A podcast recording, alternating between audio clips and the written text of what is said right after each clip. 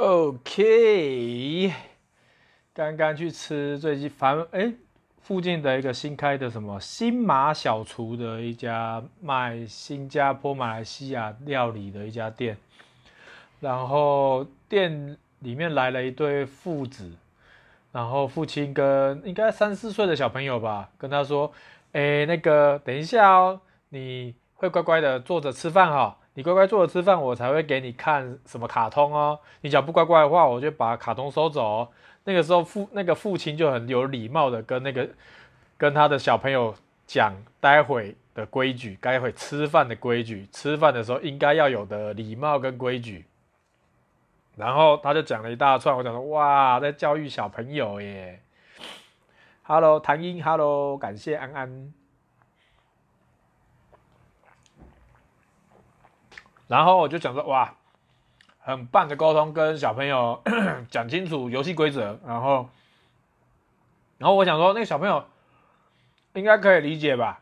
结果过不久，吃饭吃一吃，马上进入崩溃阶段。那个父亲，哈哈哈哈，那个父亲马上进入崩溃阶段。我刚刚不是跟你说了，你要先，你要吃，你要乖乖的吃饭，我才要给你看卡通。然后那个小朋友就没有说，我们要吃，我们要吃，看。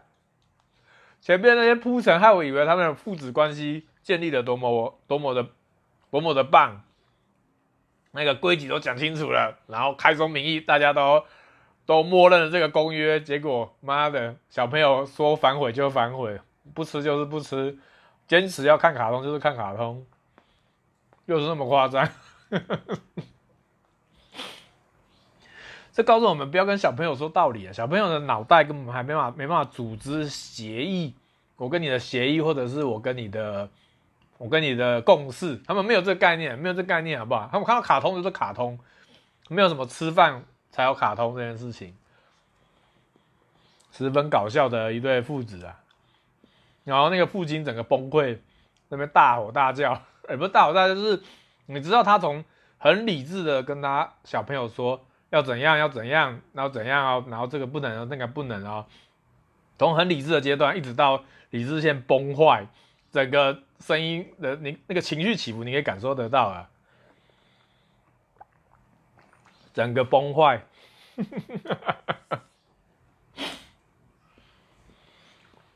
笑到不行了。打房是不是？最近我最近在看房子了，然后。目前我的观察是，目前房价是相对高点，相对高点。现在进场蛮危险的，我个人是觉得蛮危险的，因为现在是相对高点，而且近几年少子化，所以代表台湾会进入一个高年龄的一个社会。然后呢，房价却又那么高，空屋率又高，然后小朋友变少，台湾人变少，那势必房房价一定会上不去的，所以。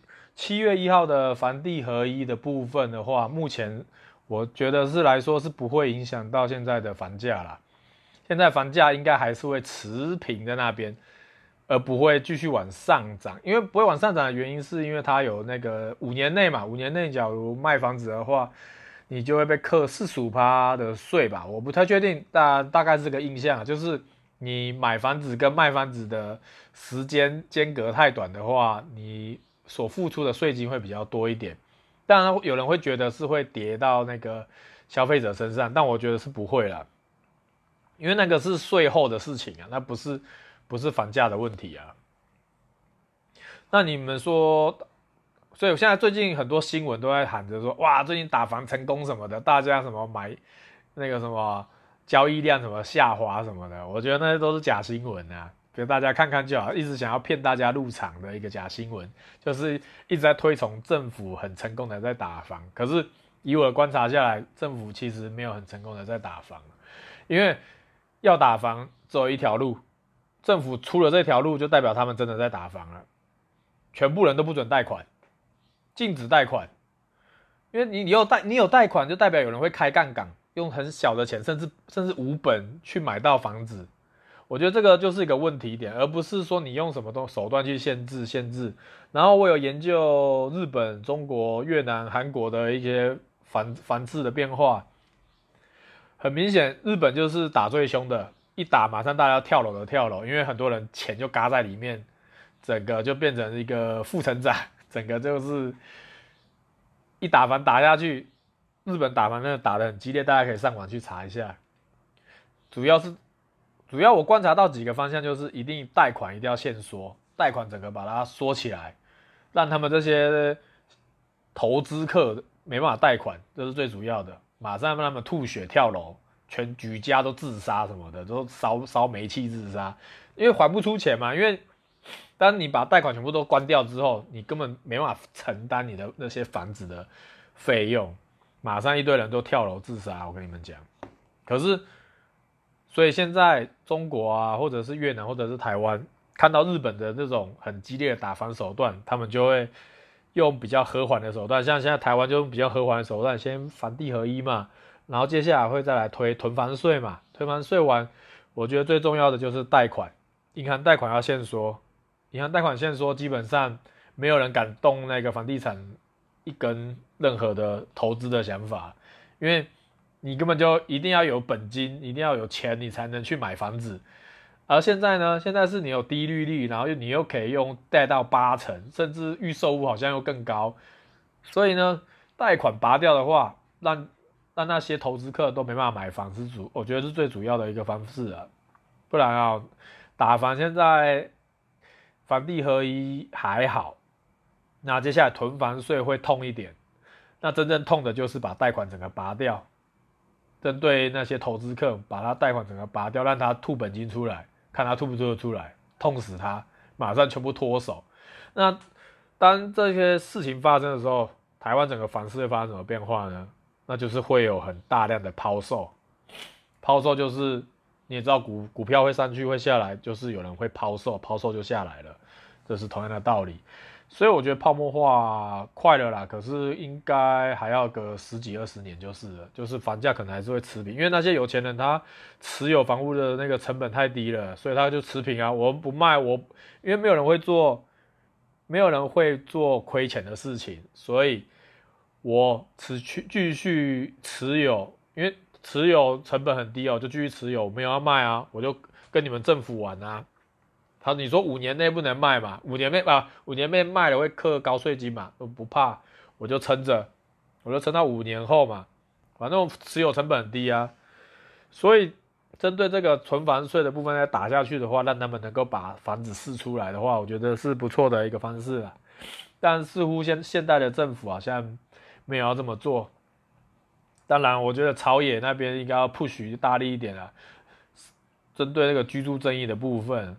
你看，食衣住行啊，不对，不是这样子讲，靠腰水啦，每天你都要喝水嘛，水你要稳定住嘛，啊，房子房子你不稳定住，没有人没有地方住，或者是我住的成本很高，那大家生活都很困难啊。你看房房价涨了，房租也会跟着涨，房租涨的话，你那些小吃店卖的小菜啊，或者是牛肉面啊，都会涨价，因为都会叠叠叠叠一层叠一层过去的，所以。房价一定要打，而且房价这种东西是没有经济效益的东西，它就只是在炒作。你在炒作一个一个空的东西，你懂我意思吗？它不是有像台积电是有实际输出，有有能力有有做实际输出的功用的。房地产是没有输出的，它就是一个死的东西，然后大家在那边炒，这是没有意义的，这对台湾是衰的，是亏的。日本那个时候就是也发现到这个点。因为大家，日本那个时候就跟台湾现在这个时候一样，只是日本那个时候是因为好像一些国际上或者是贸易上的一些关系，所以钱大家钱很多。那现在台湾的部分嘛，是因为疫情的关系，大家出不了国，所以钱现在手上钱超多，都把往股市投嘛。你们可以看到股市已经冲到新高了嘛。那还有玩房市投啊，我不会玩股票怎么办？那我只能去买房子嘛，因为。我不会玩股票嘛，那所以我就把我多的钱放到房子里面。像我有认识的朋友也开始去买房子了。他，那我问他说：“为什么突然买房子？”他说：“没有啊，因为今年、去年、今年都没办法出国啊，那我钱钱就躲在那边，就干脆买个买个房子好了。因为他们也不会刻意去玩股票或者是做一些投资的方式。那投资最白痴、最简单、最容易的门槛是什么？就买房子啊。所以，所有现在台湾的所有的。闲钱都玩股市，或者是会玩股市的就去玩股，就常玩股市惯。那不会玩股市的都把钱往房市去灌。所以你们会看到现在很多欣欣向荣的感觉，就是现在这个状况。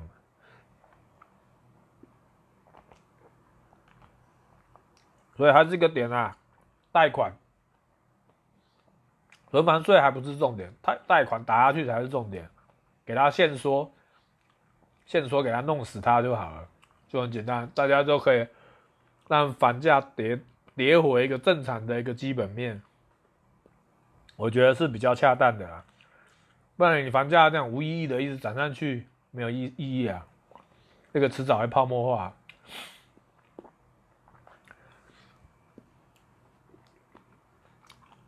嗯 啊，对了，最后《生还者三》最近那个总监又说他写完最后最后《生还者三》了，代表我们有机会玩到三代。虽然大家都干爆二代，但我还是很喜欢二代，一二代我都很喜欢。最后《生还者》，我觉得他做的真的很不错。三代我也是会买单啊，那个典藏版也是给他吹下去啊。我就是脑粉死粉，就是好玩。他们的作品我就是买单啊，必买单，没有第二句话，我管他，管他写怎样，我就是会买单就对了，好玩，然后剧情也精彩，我也不懂为什么二代有那么多人在干譙，看不懂。然后最近的话，在忙的事情是，哎，魏倩倩，Hello，安安，最近在忙的事情应该是抖音吧？最近我去玩抖音的。然后上传了一支影片，虽然之前有上传几支啊，但不是很刻意的在经营，就是让自己的频道有些东西。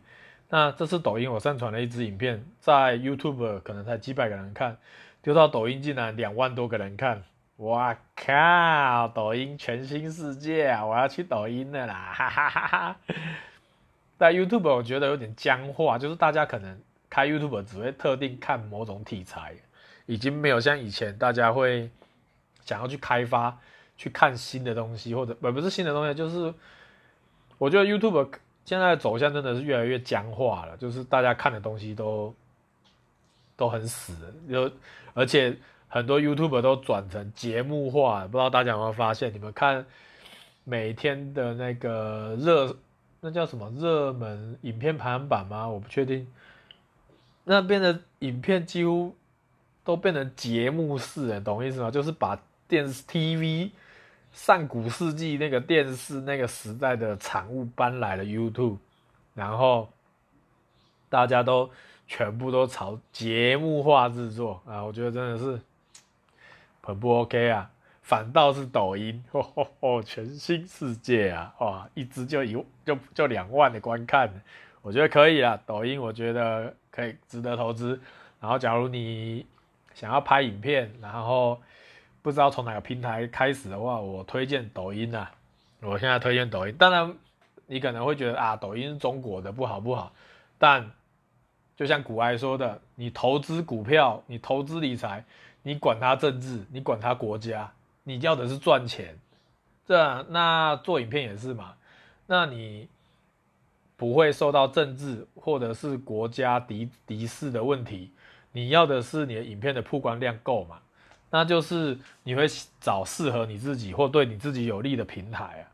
这也是股癌在讲股票的时候也会说：哎，你不喜欢中国，可是你投资中国会赚钱，那你要不要投资？这是一这是一样的道理嘛。例如你不喜欢韩国，那你听韩国的音乐，或者是看韩国人画图，我觉得这有什么差吗？是没有差的啊。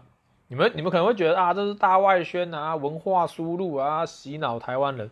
可我觉得不是这样子讲的，因为这是完全两回事。而且你自己要有辨识，它这个影片或者是它这个素材或者它这个影音是不是有大外宣的元素在里面。你其实你你自己辨识的出来啊，其实辨识的出来。就像变形金刚嘛，你看后面那几集全部都大外宣，塞一些中国的产品，塞中国的艺人进去里面嘛。